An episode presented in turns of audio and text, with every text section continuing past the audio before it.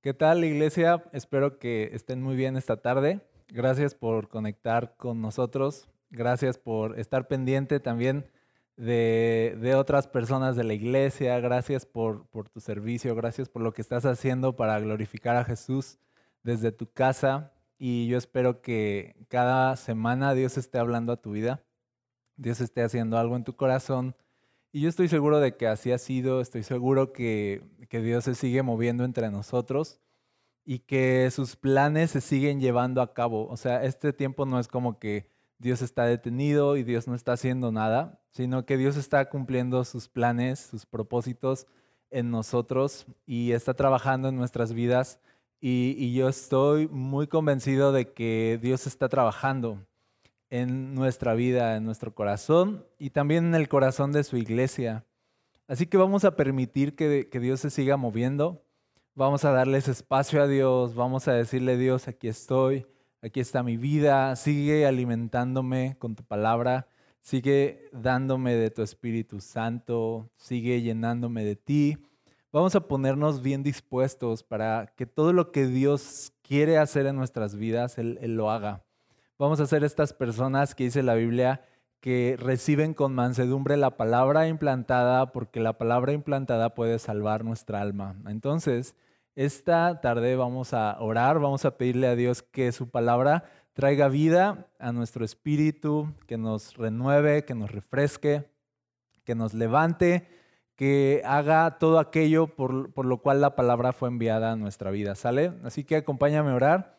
Señor, te agradecemos mucho esta tarde porque tu palabra es viva, porque tu palabra es eficaz, porque tu palabra puede hablar a corazones como los nuestros que son corazones débiles, que son corazones eh, humanos solamente, pero pueden percibir cosas espirituales, pueden percibir tu voz.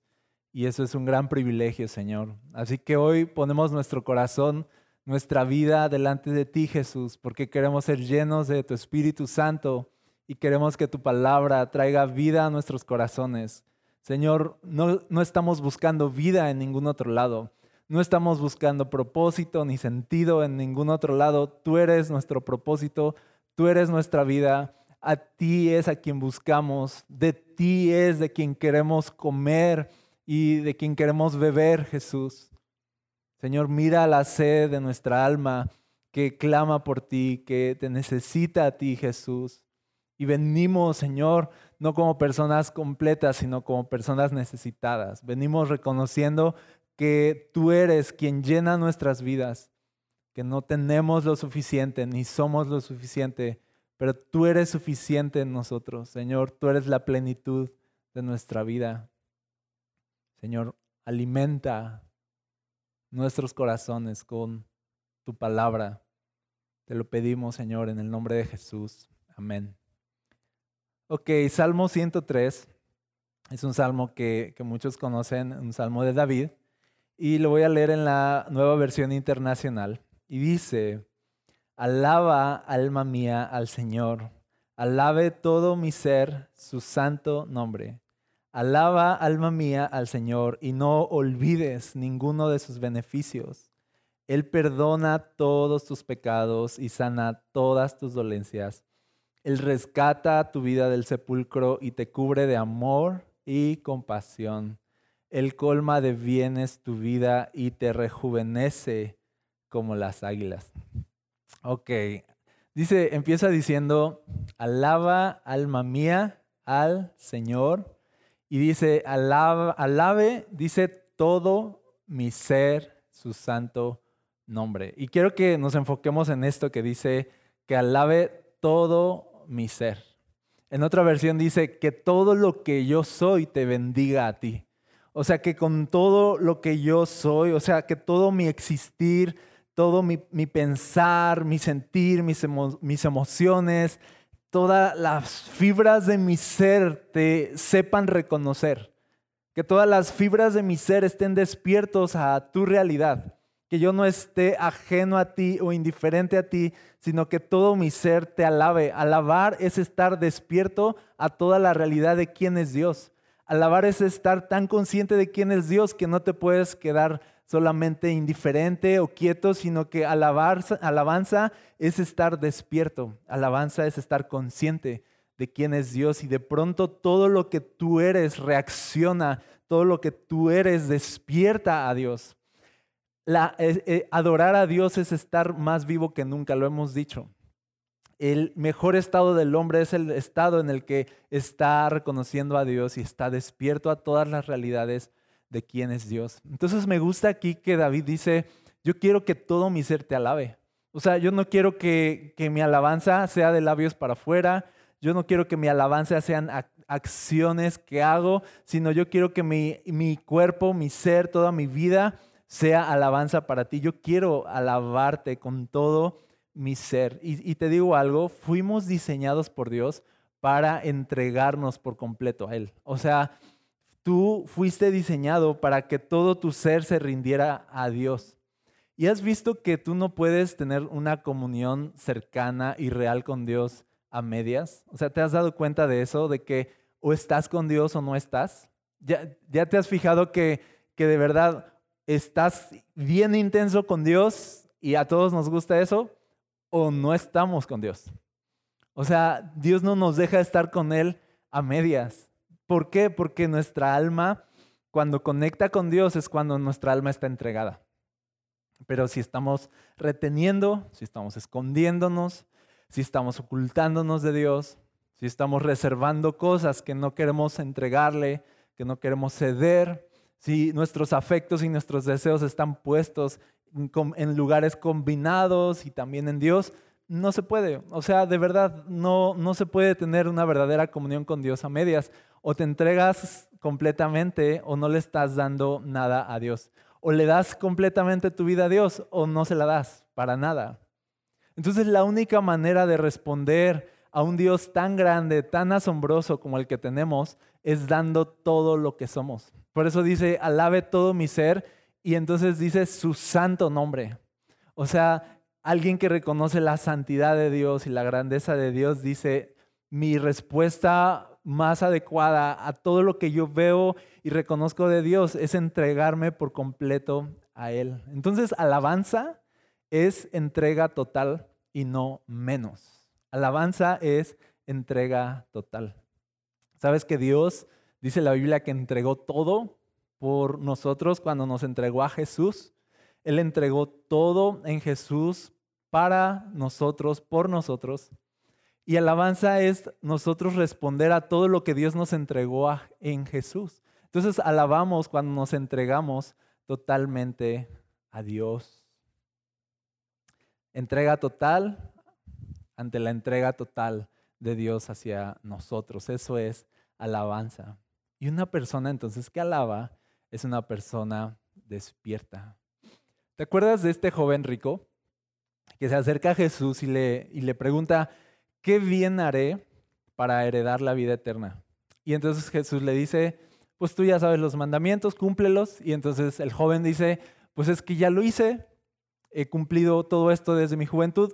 Y yo veo en, en medio de esta pregunta del joven, no le estaba diciendo de, de, ah, ok, ya lo hice, qué bueno, entonces me retiro, ya, ok, me voy tranquilo de que estoy bien, de que eso es suficiente, sino que el joven como que en realidad venía con Jesús como diciéndole de, ¿sabes qué? Que yo he cumplido con todas estas ordenanzas, yo he sido fiel a todos estos mandamientos y me sigo sintiendo insatisfecho. O sea, y por eso viene con esta pregunta así de, yo ya hice todo esto, pero quiero preguntarte, ¿qué otra cosa puedo hacer? Porque siento que no es suficiente. ¿Qué otra cosa puedo hacer para heredar la vida eterna?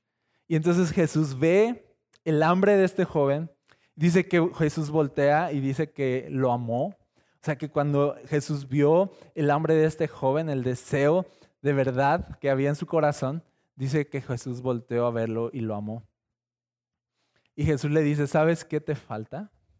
Le dice, una cosa te falta. Le dice, ya sabes, ve, vende todo lo que tienes, dale el dinero a, a los pobres y entonces ven y sígueme y tendrás tesoro en el cielo. Y entonces dice que este joven se fue triste porque tenía muchas cosas, muchas posesiones. Entonces, ¿qué le estaba diciendo Jesús a este joven? ¿Sabes qué te falta? Te falta entregarte totalmente. Te falta entrega total, es lo que te falta. ¿Sí? Entrega total es lo que te falta. Muchos están escuchando esto y no están satisfechos con su religión, no están satisfechos con lo que viven en su relación con Dios y, bien se pueden identificar con este joven que viene ante Jesús y le dice así de, ¿sabes qué? No, o sea, siento que algo me falta, todo el tiempo siento que algo me falta. Y la respuesta que nos daría Jesús sería la misma que el joven rico, nos diría así de, qué bueno que te des cuenta que no es suficiente, que todo lo bueno que tú puedes hacer no es suficiente, que lo único que yo pido es que te entregues a mí de manera total, que todo tu ser esté rendido a mí. ¿Qué te falta? Te falta entrega total. Y yo te pregunto algo, ¿qué este joven le estorbó el dinero para no entregarse a Jesús? ¿Qué cosas te estorban a ti todavía para entregarte totalmente a Jesús? Para que Jesús no sea este acompañante que llevas en tu vida, para que Jesús no sea esta religión hueca que llevas en tu vida, sino que Jesús de verdad esté apoderándose de tu vida, que tú seas una persona inmersa en las realidades de Cristo, una persona entregada completamente a Dios. ¿Qué te está estorbando para entregarte completamente a Dios? Y yo te quiero decir algo, te puedes arrepentir, ¿sabes? O sea, al final de nuestra vida, cuando nos vayamos de este mundo, si algo nos vamos a arrepentir es de no habernos entregado completamente a Dios. si algo nos vamos a arrepentir es de habernos aferrado demasiado a este mundo vano y habernos aferrado tanto al dinero, a nuestros sueños, a nuestra voluntad y nunca haber entregado completamente nuestra vida a Dios. De eso nos vamos a arrepentir.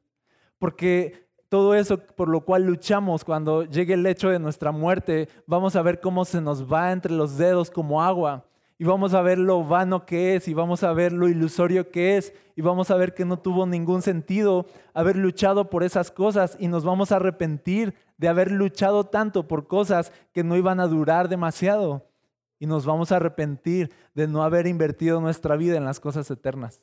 Nos vamos a arrepentir de habernos aferrado a este mundo y no le hayamos entregado nuestra vida totalmente a Dios. De eso nos vamos a arrepentir. Y vamos a ver y vamos a querer más tiempo y vamos a querer regresar el tiempo para haber aprovechado los años y para haber aprovechado nuestra juventud y nuestros mejores años y nuestros años de fuerza. Nos vamos a arrepentir de eso. Nos vamos a arrepentir de no haberle dado a Dios todo cuando Él nos pidió todo. Nos vamos a arrepentir de no ser como David que dice, yo quiero que todo mi ser, que todo lo que soy, que cada fibra de mi ser, que toda mi existencia alabe a Dios, se rinda a Dios, reconozca a Dios. Yo quiero eso, yo quiero eso, yo quiero entrega total a Dios. Pero cuanto más retienes, más vas a perder. Pero cuanto más entregas a Dios, más vas a obtener. Más vas a obtener. Jesús dijo, el que se aferra a este mundo lo va a perder, el que quiere ganar este mundo lo va a perder, pero el que pierde este mundo por causa de mí lo va a ganar. Al final perder es ganar, al final soltar es obtener. Al final entregarnos a Dios es vivir completamente. Al final morir a nosotros mismos es vivir verdaderamente. Al final no estamos hablando de algo malo. Entrega total a Dios no es algo malo. Entrega total a Dios no es convertirte en una monja o convertirte en un monje. Entrega total a Dios no es esta imagen aburrida, abnegada de una persona religiosa. No, entrega total a Dios es ser la mejor versión que puedes ser, es tener la mejor vida que puedes tener, es estar despierto verdaderamente a quién es Dios. Entrega total no es abnegación aburrida, entrega total es estar más vivo que nunca. Entrega total es descubrir todo lo que Dios puede hacer a través de tu vida. Entrega total es descubrir todo lo que, tu, lo que tu vida puede ser en Jesús.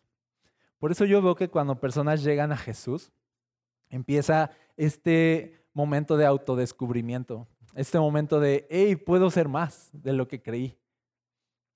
Cuando yo llegué a Jesús, yo era una persona tímida, yo era una persona que no hablaba con nadie, de verdad, literalmente recuerdo que casi por un año no hablé casi con nadie. Lo recuerdo porque me metía en mis audífonos e ignoraba a todos los demás. Y en esa época llega Jesús a mi vida y de pronto me doy cuenta que puedo ser una persona extrovertida, una persona que puede influenciar a otros, que puede guiar a otros a Jesús, porque Jesús está en mi vida, porque me he entregado completamente a Él. Y cuando tú le das todo lo roto que tú eres a Jesús, Jesús va a convertir todo eso roto y lo va a tornar en algo hermoso, en algo nuevo, en algo inesperado. Entrega total a Jesús no es abnegación aburrida, entrega total a Jesús es una vida intensa, diferente, una vida creativa, una vida que de verdad estás más dispuesto a dar, estás más dispuesto a servir, una vida de alguien sin excusas, de alguien que ve oportunidades. Es, es, una persona que está verdaderamente dispuesta. Eso es entrega total. Entrega total es como que somos una llama y la dejamos arder toda. Dejamos que se convierta en un incendio nuestra vida. Dejamos que salga todo. Dejamos de verdad que todo lo que somos bendiga a Dios. Que todo lo que haga bendiga a Dios. Sí, es dejar arder la llama. Eso es entrega total. La verdad es, es emocionante. Y eso es un adorador. Y eso era lo que David quería aquí. O sea, de, yo quiero dejar arder la llama. Yo quiero que todo mi ser arda por Dios. Yo quiero que todo mi ser desborde por Dios. Esa es entrega total. Dice, alma mía, le dice aquí David, entrégate totalmente a Dios. Alma mía, con todo lo que tú eres, alaba a Dios, reconoce a Dios. Entonces seamos llamas ardiendo, seamos pozos desbordándose, seamos eh, personas que dejan de aferrarse a este mundo y lo pierden para entregarse completamente a Dios y ganar todo lo que Él quiere darnos. Eso es entrega total. Y dice, entonces, Salmo 103, dice, alaba alma mía al Señor. Ahora tiene más sentido esto. O sea, no es como de, cántale una canción a Dios. O sea, incluye cantar, está padre. Pero es así como alaba alma mía al Señor, es como despierta a la realidad de quién es Dios y arde por Él. Eso es. Y alabe todo mi ser su santo nombre. Y luego dice el verso 2, alaba alma mía al Señor y no olvides ninguno de sus beneficios. No olvides. En el primer párrafo, verso 1, nos enfocamos en que bendiga todo mi ser, con todo mi ser quiero alabar su santo nombre, todo mi ser. Y aquí quiero que enfoques tu atención en no olvides, no olvides, porque el problema de no tener corazones cautivados por Dios es que a menudo olvidamos todo lo que Dios es, se nos olvida, somos muy olvidadizos. ¿sí? ¿Por qué nos conectamos semana a semana a escuchar la palabra de Dios. Porque necesitamos recordar quién es Dios. ¿Te das cuenta? O sea, todo el tiempo. Porque hoy, algunos ya han leído la Biblia toda. Y, y, muchos ya sabemos las doctrinas más básicas de quién es Jesús, de quién es Dios, de que Él es eterno, que Él es bueno, que Él es amor, que Él es salvación.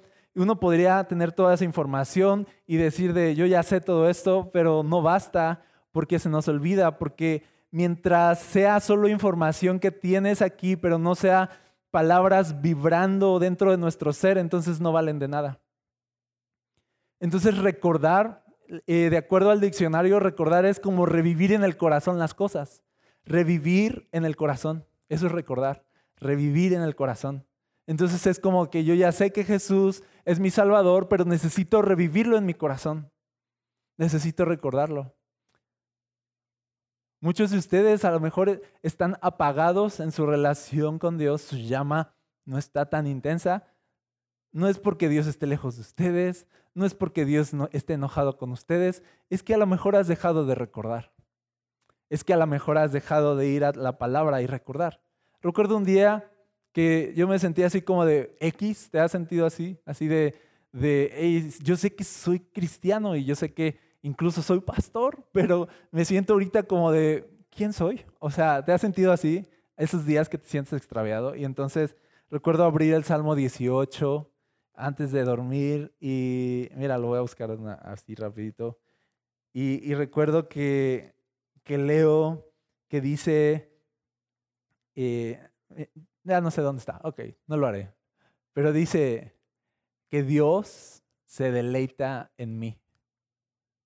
Y estaba leyéndolo y de pronto golpearon esas palabras en mi corazón. Y dije, ¿qué está diciendo la Biblia? O sea, está diciendo que Dios se deleita en mí, o sea, que Dios se emociona conmigo, que, que, que a Dios le place mi compañía, que Dios me ve y sus ojos le brillan. y está diciéndome eso en verdad la Biblia. Entonces, de verdad, me acuerdo, o sea, que me tiré así en mi cama y me quedé así asombrado otra vez de no inventes cuánto nos ama Dios. O sea, y nosotros estamos a veces súper dormidos y súper distantes y simplemente no es que Dios no nos ame intensamente, sino que nosotros no estamos recordándolo y eh, eh, reviviéndolo en nuestro corazón. Y entonces por eso dice, alma mía, entrégate totalmente a Dios. Pero alma mía, no olvides quién es Dios. O sea, recuérdalo constantemente, constantemente, revive sus palabras en el corazón. Te digo algo, no dejes que tu alma olvide. No dejes que tu alma olvide las cosas que son ciertas, las cosas que son verdaderas, las cosas que están ahí disponibles. Dice, no olvides ninguno de sus beneficios. No dejes que tu alma olvide. ¿Sabes que recordar era parte de la vida de los israelitas, de los hebreos. O sea, ellos tenían siete fiestas al año, siete fiestas importantes. ¿Para qué eran estas fiestas? ¿Sabes para qué? Para recordar. para recordar. O sea, vamos a decirlo así, de, qué se trataba sus ceremonias, de qué se trataba todo lo que ellos hacían para relacionarse con Dios. Se trataba de quiero revivir y recordar en mi corazón quién es Dios y todo lo que Él ha hecho por mí. Y de las fiestas más importantes que ellos eh, celebraban era la Pascua. Dios les dijo que la Pascua la iban a celebrar el primer mes del año y que entonces este mes iba a ser el más importante para ellos, el más importante. O sea, la Pascua era de las fiestas más importantes para los israelitas. Y te platico un poquito en qué consistía. Era el primer día del, eh, perdón, era el primer mes del año. Tú sabes que el primer mes del año es emocionante, ¿sí? O sea, es así como que para nosotros tiene también su peso. Entonces, eh, era el primer mes del año, llegaba el día 10 y el día 10 tenían que elegir a un cordero. Y durante cuatro días, del día 10 al día 14, tenían que cuidar de ese cordero. En el día 14 sacrificaban ese cordero, un cordero por familia.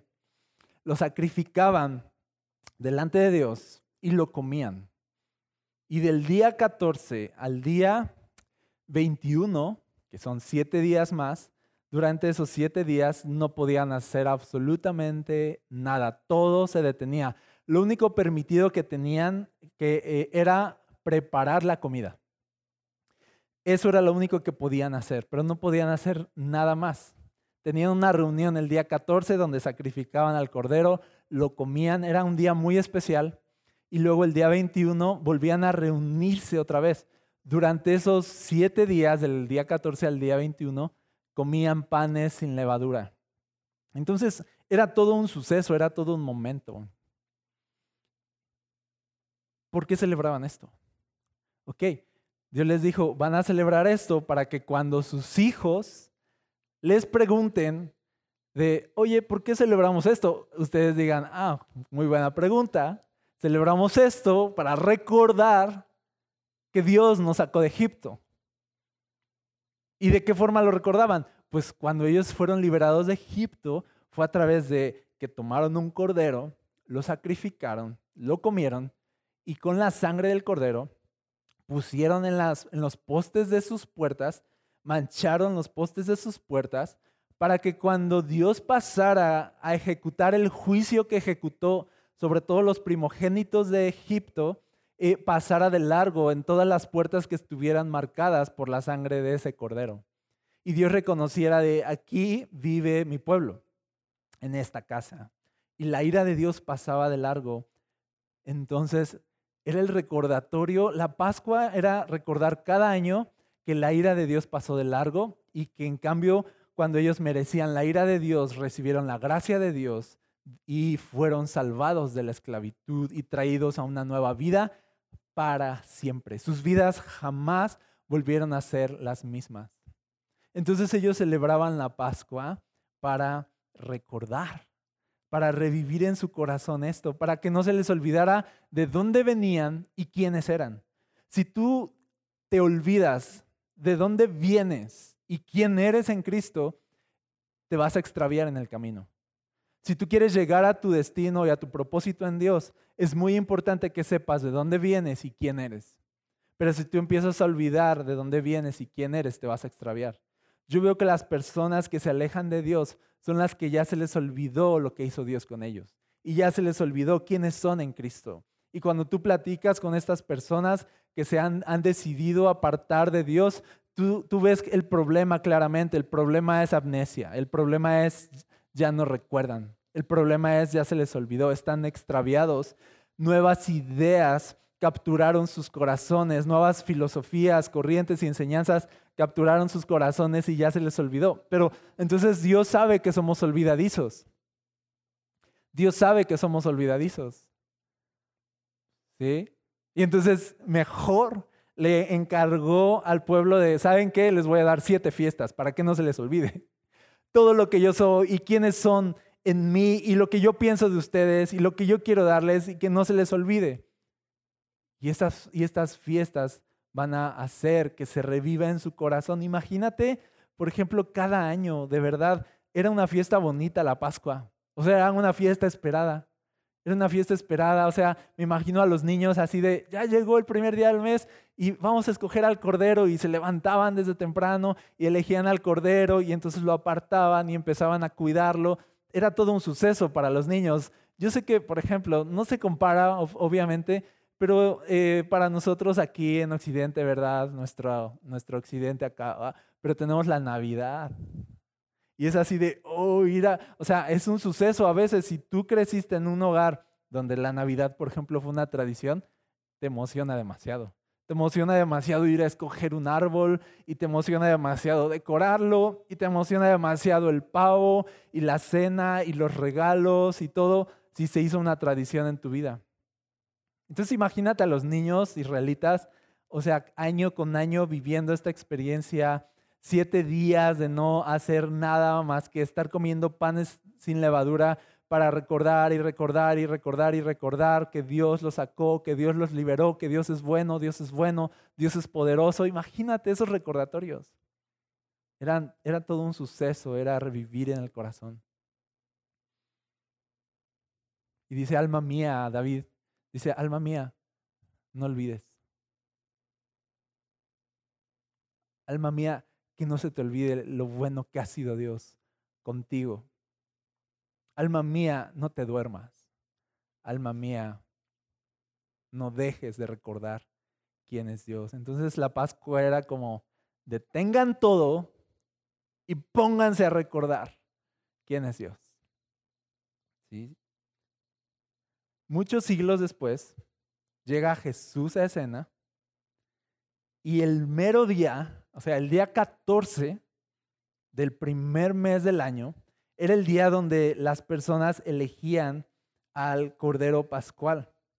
Y era el día donde lo sacrificaban y era el día donde comían a este, a este Cordero. En ese preciso día es cuando todo cambia. Todo cambia, la Pascua, todo, todo Jesús lo vino a redefinir. Dice Jesús que le dice a sus, dice la Biblia que Jesús le dice a sus discípulos que vayan a preparar precisamente la Pascua. Y van a preparar el lugar, van a tener su cena de Pascua, así bonito, todo. La tradición, ellos creían así de, pues un año más de Pascua, de recordar que un cordero fue sacrificado para liberarnos de la esclavitud. Y entonces en medio de la cena Jesús se para y les cambia la Pascua para siempre. Y fíjate cómo lo dice Primera de Corintios, eh, capítulo 11, verso 23. Dice, yo recibí del Señor lo mismo que les transmití a ustedes. Que el Señor Jesús la noche en que fue traicionado tomó pan y después de dar gracias lo partió y dijo, este pan es mi cuerpo que por ustedes entrego. Hagan esto, y es muy importante lo que dice aquí, en memoria de mí. En memoria de mí. Hagan esto para, cuando dice en memoria de mí, es hagan esto para revivir en sus corazones todo lo que yo soy.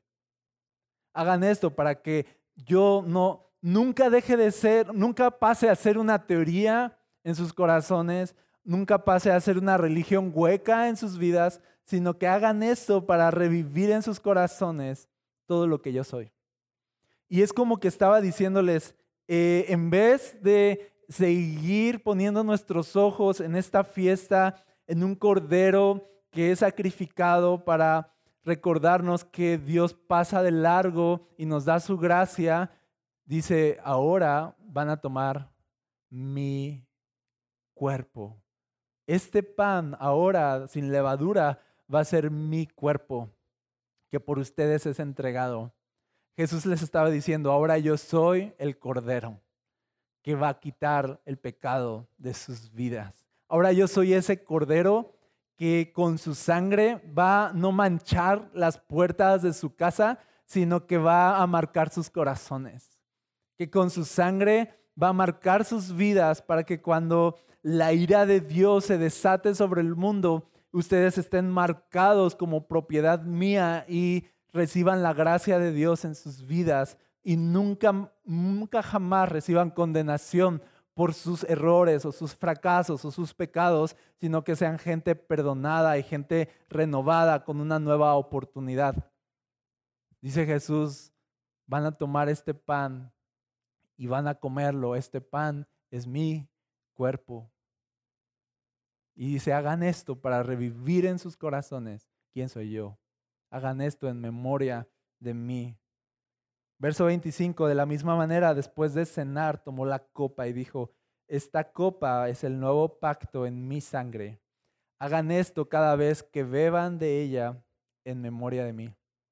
Porque cada vez que comen este pan y beben esta copa, proclaman la muerte del Señor hasta que Él venga. Y esto es lo que nosotros conocemos y hoy como la cena del Señor o la Santa Cena o la comunión, que era algo que si tú te fijas en la vida de la iglesia, era algo que ellos hacían de manera muy continua, porque precisamente era como que ellos revivían en sus corazones las palabras de Jesús y el sacrificio de Jesús y revivían en sus corazones estas realidades de el Cordero se entregó para salvarnos. Ahora esta es nuestra historia. Ahora cuando nuestros hijos nos pregunten, oye, ¿qué significa esta copa? ¿Qué significa este pan? Nosotros podamos decirle, esta es nuestra historia. No es que éramos esclavos en Egipto, pero éramos esclavos del pecado y no podíamos escapar de ahí hasta que este Cordero fue sacrificado y gracias a este Cordero que es Jesús, a este cuerpo que fue eh, fue traspasado y esta sangre que fue derramada, nosotros fuimos liberados del pecado y fuimos traídos a una nueva vida y fuimos eh, herederos y recibimos su Espíritu Santo y ahora ya no somos esclavos, somos libres, tenemos vida eterna.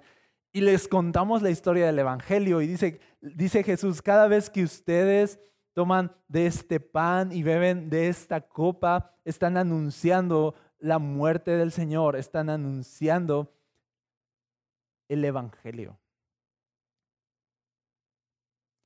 Alma mía, dice, no te olvides de Jesús. No, no te olvides de su sangre que fue derramada. No te olvides de su cuerpo que fue traspasado para tu beneficio. Y por eso terminamos leyendo hoy este salmo que dice,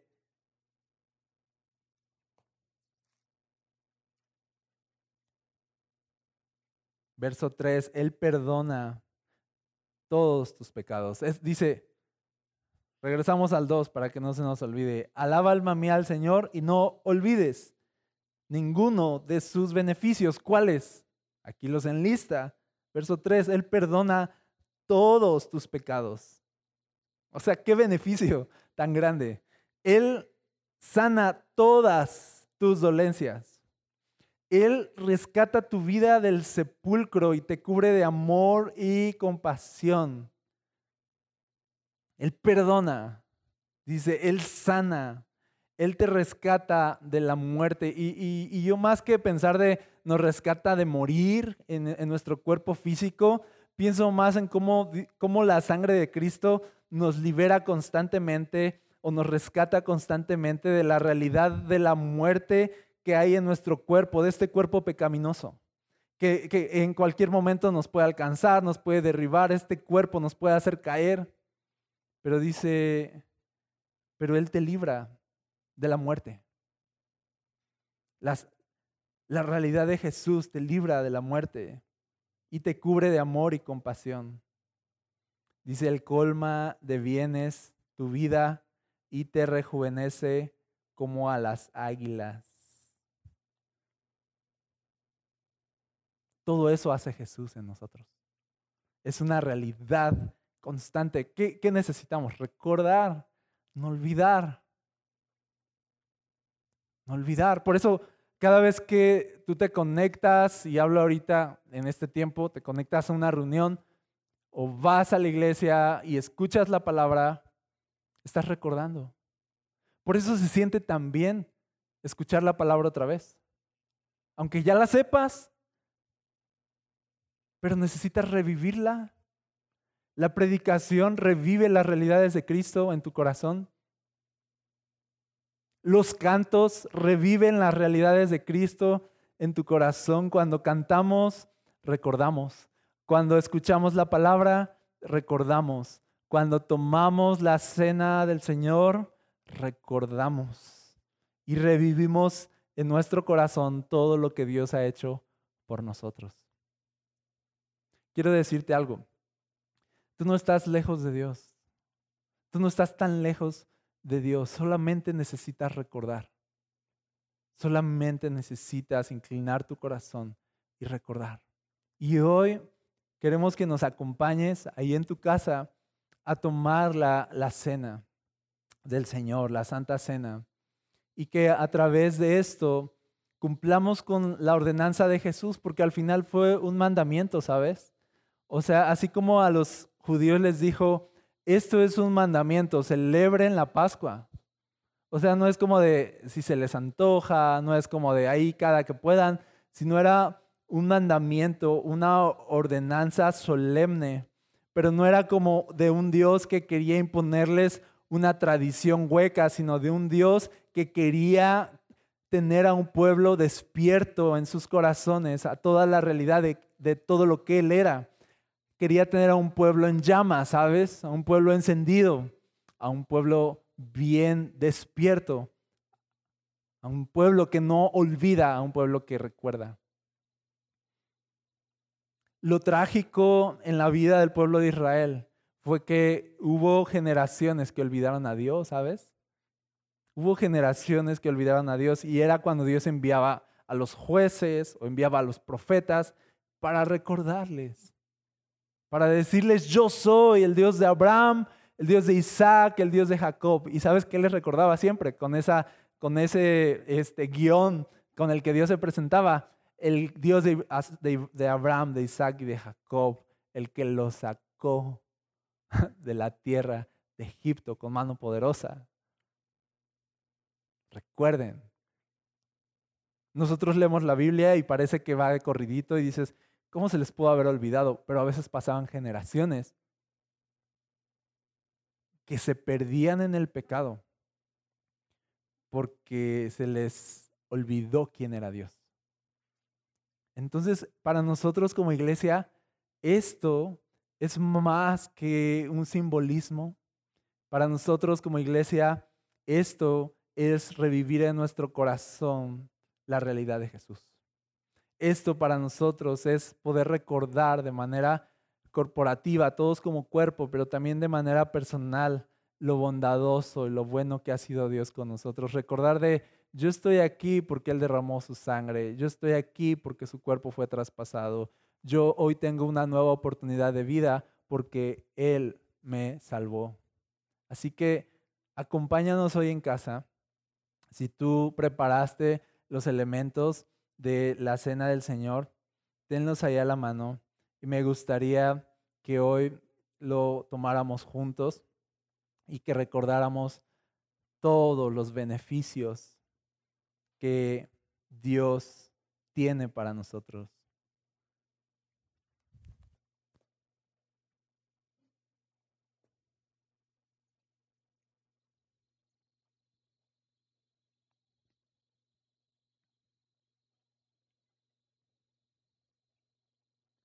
Dice, yo recibí del Señor lo mismo que les transmití a ustedes, que el Señor Jesús, la noche en que fue traicionado, tomó pan y después de dar gracias lo partió y dijo, este pan es mi cuerpo que por ustedes entrego.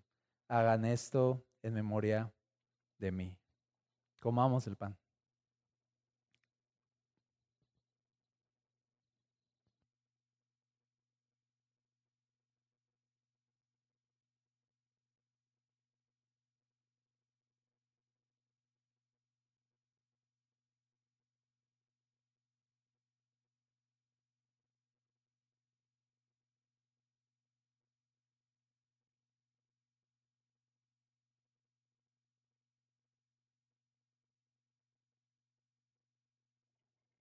De la misma manera, después de cenar, tomó la copa y dijo, esta copa es el nuevo pacto en mi sangre.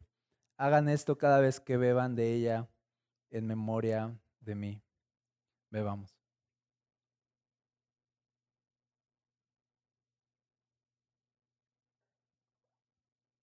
Jesús,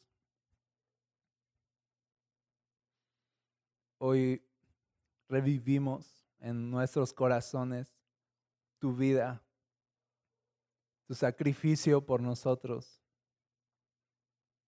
Hoy revivimos en nuestros corazones tus palabras, Jesús, tus enseñanzas, tu amor, tu gracia, tu perdón, tu cruz, tu resurrección, Señor, tus ojos de amor, tus palabras de vida.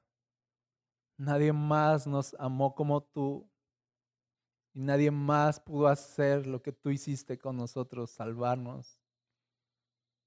Gracias porque cuando éramos incapaces de salvarnos, tú fuiste entregado como ese Cordero perfecto por nuestros pecados y pagaste el precio de nuestra maldad y ahora somos justificados de manera eterna y perfecta delante de Dios. Y nos acercamos con toda confianza y sin ninguna culpa ni condenación delante del Dios Santo. Y podemos decir, alma mía, alaba al Señor y que todo mi ser alabe su santo nombre.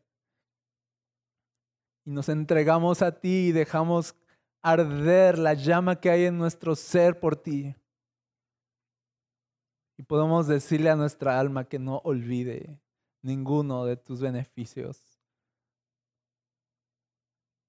Señor, que no olvidemos, que no olvidemos tu cruz, que no olvidemos tu cuerpo, que no olvidemos tu sangre, que no olvidemos tu victoria que hoy es nuestra. Señor, gracias. Y que de generación en generación hasta que tú vengas, Hagamos esto para anunciar tu muerte y anunciar, Señor, que tú salvas, que tú cambias vidas y que tú sigues, Señor, presente en medio de tu iglesia. En el nombre de Jesús lo oramos. Amén.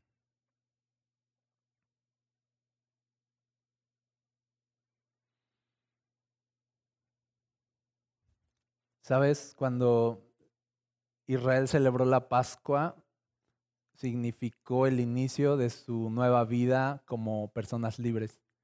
Ya nunca más serían esclavos. Así que hoy al celebrar esta nueva Pascua, este nuevo pacto en la sangre de Jesús, ahora nosotros debemos saber que ya no somos esclavos, ahora somos libres. Caminemos en libertad y vivamos con entrega total a todo lo que Jesús ganó por nosotros. Tenemos una vida adelante. Tenemos el sacrificio de Cristo que nos puede impulsar y nos puede respaldar para que pase lo que pase. Su gracia y su perdón van a estar ahí y su Espíritu Santo va a estar ahí para impulsarnos y para que podamos caminar en una nueva vida. Así que no tienes por qué seguir igual, ¿sabes? Si Jesús fue sacrificado por ti. No tienes por qué seguir con esos viejos patrones de vida. Jesús fue sacrificado por ti. No tienes por qué seguir permitiendo que el pasado defina tu presente, porque Jesús fue sacrificado por ti. Te digo algo, cree en Jesús, entrégate a Él y vive la mejor vida que puedes vivir a partir de hoy. Si el día de hoy tú quieres entregar tu vida a Jesús completamente, como hoy lo hablamos y no lo habías hecho, quiero, quiero pedirte que ores un momento también ahí en tu, en tu casa, le entregues tu vida a Dios y que ahorita, mientras cantamos esta alabanza, tú puedas entregar y rendir tu corazón a Dios. ¿Está bien?